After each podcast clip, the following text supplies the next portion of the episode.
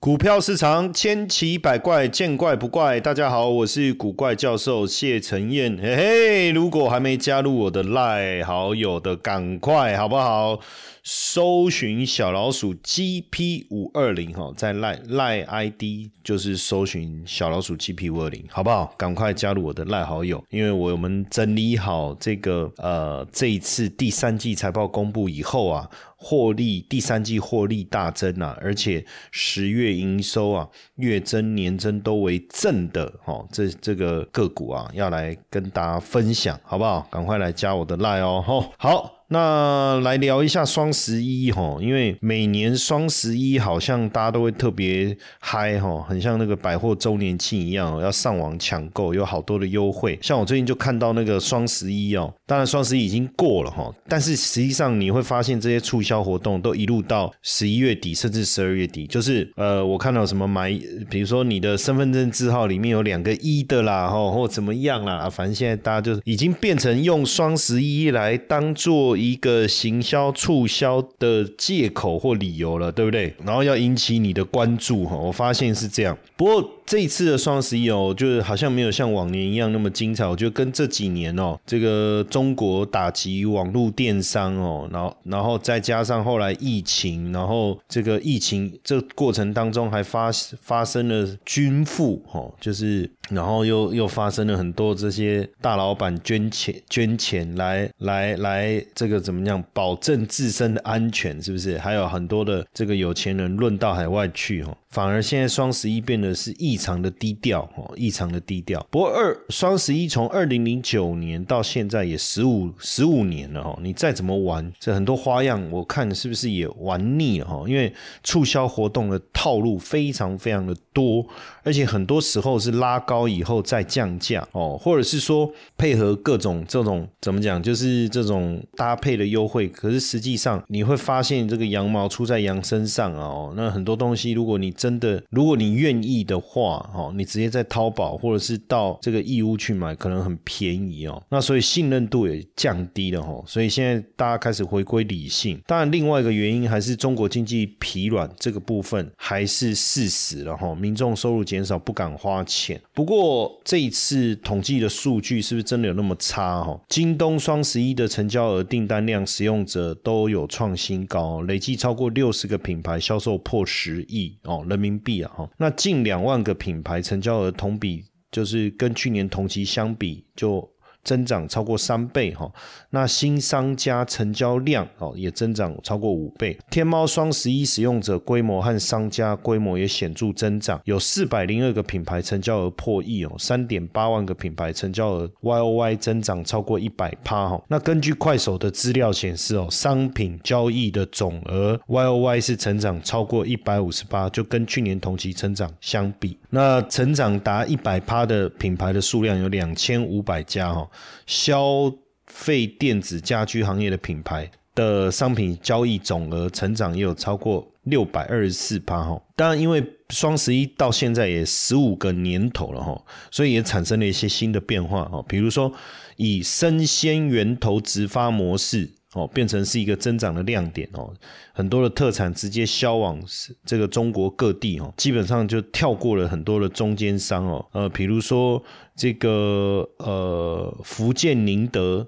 的什么黄鱼，这个黄鱼然后云南的小香糯玉米哦，还有包括南洋助农馆和克萨农特产馆，这些增长力道都很强哦。然后三线以下的三线城市以下的市场也增加了这个两千多万的购买用户哦，一点四亿笔的新增订单哦。那直播。电商的部分还是很强劲哦，而且直播间的这个互动哦还是非常的热哈。双十一期间呢，怪手品牌自播的 GMV 增长了九十五趴哈，品牌新会员数量比六一八期间还提升了六十四趴哈。京东彩销直播的总观看人数有突破了三点八亿，天猫平台五十八个直播间的成交额也破亿哈，四百五十一个店播的成交额也破千万哦。然后再来就是这个。呃，自有品牌热，然后就是国潮热，就是国产品牌在零售销售额排名前二十之中占了十一个。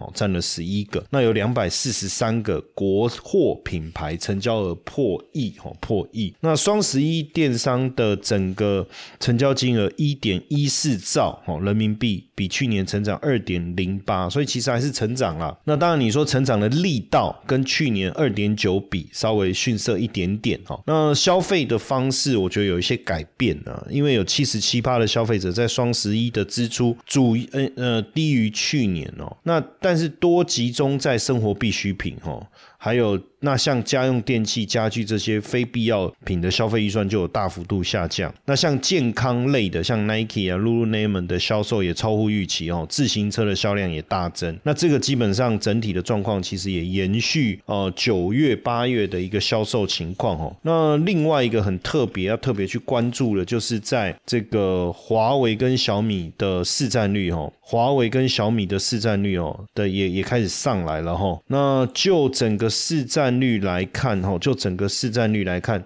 实际上大幅度的一个增长哦，大幅度的增长，所以像也带动了像小米的股价哦，股价从今年六月那时候最低大概在十块附近哈，到现在已经冲到了十六块左右哦，等于大幅度成长六成，这个跟它这个手机市占率大幅成长也有很大的关系哦。那在双十一期间，小米的全管全通路的支付金额是突破两百二十四。亿哦，两百二十四亿。那天猫国产手机品牌累计销售是第一哦，京东国产手机销售也是第一哦。那小米之家的销售是跟去年同期相比是增长了七十七趴哈。那另外。呃，第二季的获利哈，第二季的获利哈，第二季的获利五十一点四亿哈，相较去年同期相比，增长了一百四十七趴哈，非常的惊人哦。那现在就接下来就等这个下礼拜啊，财报它会公布这个第三季哈。不过确实整个经济的状况还是有这个争议了哈。为什么？因为最近有一个这个互殴事件哦，是在。山东滨州一个商场，两家金店的员工竟然打起来了哦，双方扭打人数十几人哦，主要原因是为了抢客户。那这个点呢，引发了大家的关注哦。那很多人说，哎，这个这个消消费者也很无辜嘛，对不对？我到底是要去这一家店还是这一家店，就让两家店打起来哦。但我觉得说。这这看出第一个嘛，就是说好不容易有客户上门，所以大家抢客户啊，生意真的不好，不然因为工作不保嘛，对不对？那第二个现象反映的是什么？那是不是工作真的很难找？就是消费力不彰。之余啊，工作也难找，这可能也是哈。那现在在看这个是不是中国的整个呃刺激政策的效力是不大呢？因为私人企业信心失去了动力哈。这根据这个公公布的资料，中国十月份中国消费者娱乐交通需求指标哦，这个还有美国的这个中国消费者信心调查都十月都比九月下滑哈。那包含中国长江商学院的民营企业信心调查。哦，也下滑，哈，也下滑。那消费者物价指数十月份的 CPI 年跌零点二，哈，生生产者物价指数是跌二点六，哈，所以可能需要更多的刺激政策，哈，才有办法达到这个百分之五的经济。经济增长哦，那目前是已经十月底已经公布了一兆人民币的债券，要来协助这个呃灾复复灾后的这个重建哦，跟灾害的预预防哦。虽然可以支持就业哦，不过好像还是没有办法改善这个消费需求。所以近期这个呃大陆多家银行在下调存款利息哦，下调的幅度。从十个基点到四十个基点不等呐，吼不等。那十月下旬以来是农商行，吼农商行就比较属于中小型的银行，像村镇银行，吼他们对一年期、三年期、五年期的长期存款利率做做下调，调了四十个十到四十个基点，一个基点是万分之一啦。那所以四十个基点就万分之四十，就千分之四，就百分之零点四。调个百分之零点四哦，这样。那因为九月的时候，大陆的工商银行、农业银行、中国银行、建设银行、交通银行五大国有银行，还有招商银行就已经下调了存款利率，一年期是调十个 BP，两年期调二十，三到五年期调成二十五个 BP。实际上目的就是要希望把资金逼出这个这个银行哦，让大家把存款转为消费，对不对？那但是因为股票、基金、理财产品现在净值的波动比较大，所以大家还是想把钱存在银行，然后就变这样了哈。那十月 CPI 刚才讲到是下降零点二啊，希望今年的 CPI 能够。上涨三趴哦，就是其实大家还是希望通膨不要通缩了哈。不过十月份食品价格跌了百分之四，猪肉更跌了百分之三十。那为什么即即便降息，大家还是不敢花钱哦？因为可能连找工作都不容易哦。这二十五最近上热搜，二十五岁的女子找不到工作，那妈妈给她二十块钱当司机哦，就变成这样。可是她她不找工作嘛？也不是啊，之前在北京啊。对不对？也做到产品经理啊，可是被裁员了，现在要找工作就很难了，很难了。哦，那当当然想现现在这个呃房地产业不行，那再把资源放在制造业，是不是可行哦？那中国可是没想到，现在大家又开始过度投资，像中国现在在太阳能领域的过度投资哦，哦导致这个。供给过剩哦，供给过剩哦，那这个现在投入大量的绿能，就是制造业嘛，要叫大家投入制造业嘛，对不对？哦，就现在乳品啊、珠宝啊、玩具啊、制药这些都抢进绿能，这很像前几年这个全民造芯啊，就晶片，他们叫芯片，我们叫晶片。哦，就去年这个中国投了八百亿美元在干净能源哦，占。全球此类投资百分之九十哦，二零一九年以来啊，每年在绿能的支出已经超过一千八百亿哦。那这种投资，我觉得有点腐烂的原因，是因为连这个什么乳品巨头皇氏集团哦，那也投了十五亿美元在太阳能板哦，然后这个做珠宝的也投资十五亿美元在太阳能电池，做玩具的，可是这中间。这样子是不是又又又会导致供给过剩呢？哦，那产业未来会不会进入淘汰赛，所以又冲击到景气的复苏？哦，我觉得这个都是要注意的哈。那中国景气的问题，当然也影响到了香港哦，影响到了香港。所以这个呃，目最近呢，这个高盛呢，既然要把它持有的香港办公大楼哦下调降九亿港币哦来卖出。比今年年初的十三亿港币哦，砍了三成哦，降价了四亿港币，可见这个香港的商办景气也受到这个中国大陆不景气的影响的哦，而产生冲击。这个是高盛在上环的办公大楼二十五层啊，这个这个位置我知道啊，因为因为以前我去香港的时候，从我有从中环。走过去哦，因为以前我去啊，就其实它它都很近啊，那我那我就会到处逛嘛，那距离那个。那个置地广场，中环的置地广场哦，就是皇后，你就走走走皇后大道，一直走一直走就可以到了哈，就可以到。那现在香港过去其实香港的房价一直是最昂贵，全世界排名数一数二的嘛哈。那不管私人住宅、商用大楼、办公室，都全球前几名哦。不过前前两年，你就说反送中，后来又疫情，对不对？然后针对这个外资的一个打压。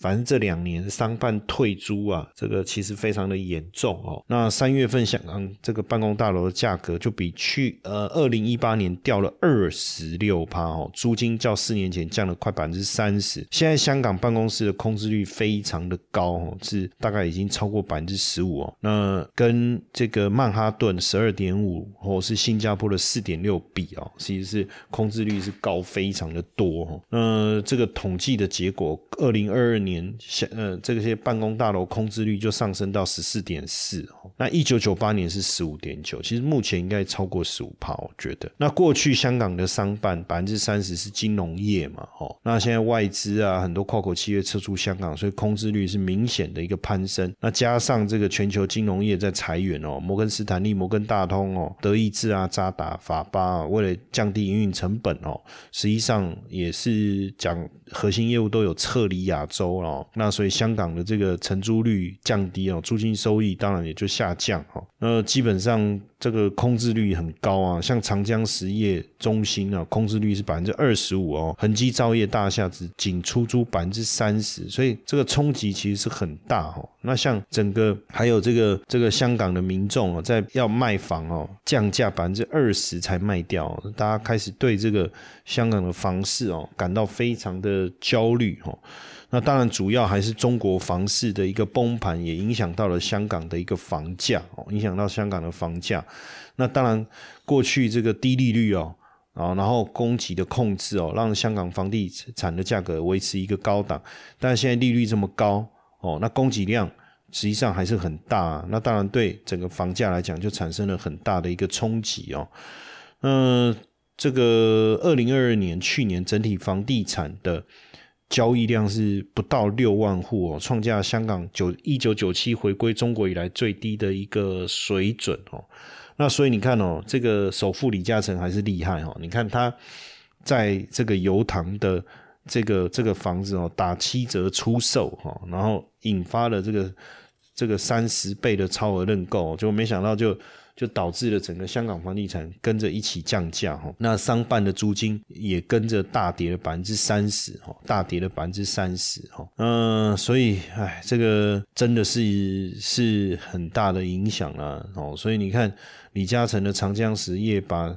打七折卖掉，对不对？虽然引发了超额认购，但是大家也发现说，哦，这个是不是房地产市场要出现转变？当然，也有人说，这个房价还要再跌哦，在下半年可能还会再跌个五趴哦，法拍数也在增加，对不对？甚至这个。高盛在前几年就预估说，到二零二五年，整个香港房地产市场会大跌百分之二十。哈，目前看起来真的是准确的预估，哈，准确的预估到了，哈。那摩根斯坦利也放弃对今年香港房价会反弹的预预期，哈。本来他们有这样的想法，他们认为说今年，但现在认为更新的报告，更新的报告就是说今年房价会下跌，哈。那二去年房价其实已经跌了十六趴，他们认为说明年可能还会再跌五到。十趴哈，明明年还还会再跌五到十趴。当然，主要原因还是对于整个啊产业的前景哦，产业的前景。实际上，过去香港的房地产啊，靠的就是中国大陆的资金啊，很多有钱人，香港大陆的有钱人跑到香港去自产嘛。那现在这些人都跑去新加坡了，对不对？跑去澳洲了，所以没人买啦。对不对？那香港自己本都的居民，当时反送中后一批移民潮早就出去了。最近大家在路上，不知道有没有感觉身身边常常听到人在讲广东话，对不对？也是因为很多香港朋友就跑到台湾来嘛，就这样啊。所以你说香港的房价怎么上去？我记得那时候我去申请香港身份证的时候，很多年前哦，那时候去领哦，很多这个中国大陆哦排队要去领这个香港的身份证，想要成为永久居民哦。那现在呢，对不对？反正香港这香港跟跟跟跟。中国大陆其他城市有什么不一样吗？没有啊，那有这个必要吗？也就没有了哈。所以这个都是影响的因素啦。好，当然今天也跟大家讲了一下中国大陆目前的经济跟香港的状况哦。那大家如果对这方面哦的讯息有更多问题想要跟我交流，也欢迎加入我的赖好友哦，小老鼠 GP 五二零，欢迎大家这个私私讯我哈。那有任何问题啊，我也会跟大家来做做一个讨论跟回复。接下来就是我们今天的彩蛋时间。iPhone 历史代码 A 二二五零。